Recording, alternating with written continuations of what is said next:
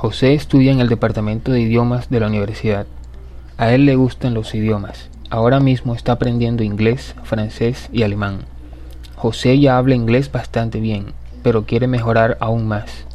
Él habla un poco de francés y conoce apenas unas cuantas palabras en alemán. José vive en un apartamento cerca de la universidad. El apartamento es alquilado y lo comparte con otros dos estudiantes. José tiene clases todos los días excepto los sábados y domingos. Él nunca falta a clases. José se levanta todos los días a las seis de la mañana. Primero hace un poco de ejercicio, luego se baña, se viste y desayuna. El desayuno es generalmente café, tostadas, un pedazo de jamón y huevo cocido. A las 7 se va para la universidad.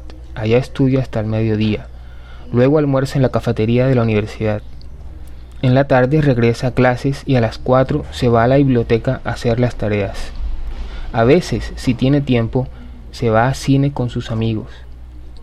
Después regresa a su apartamento en la noche, ve televisión y se acuesta a dormir.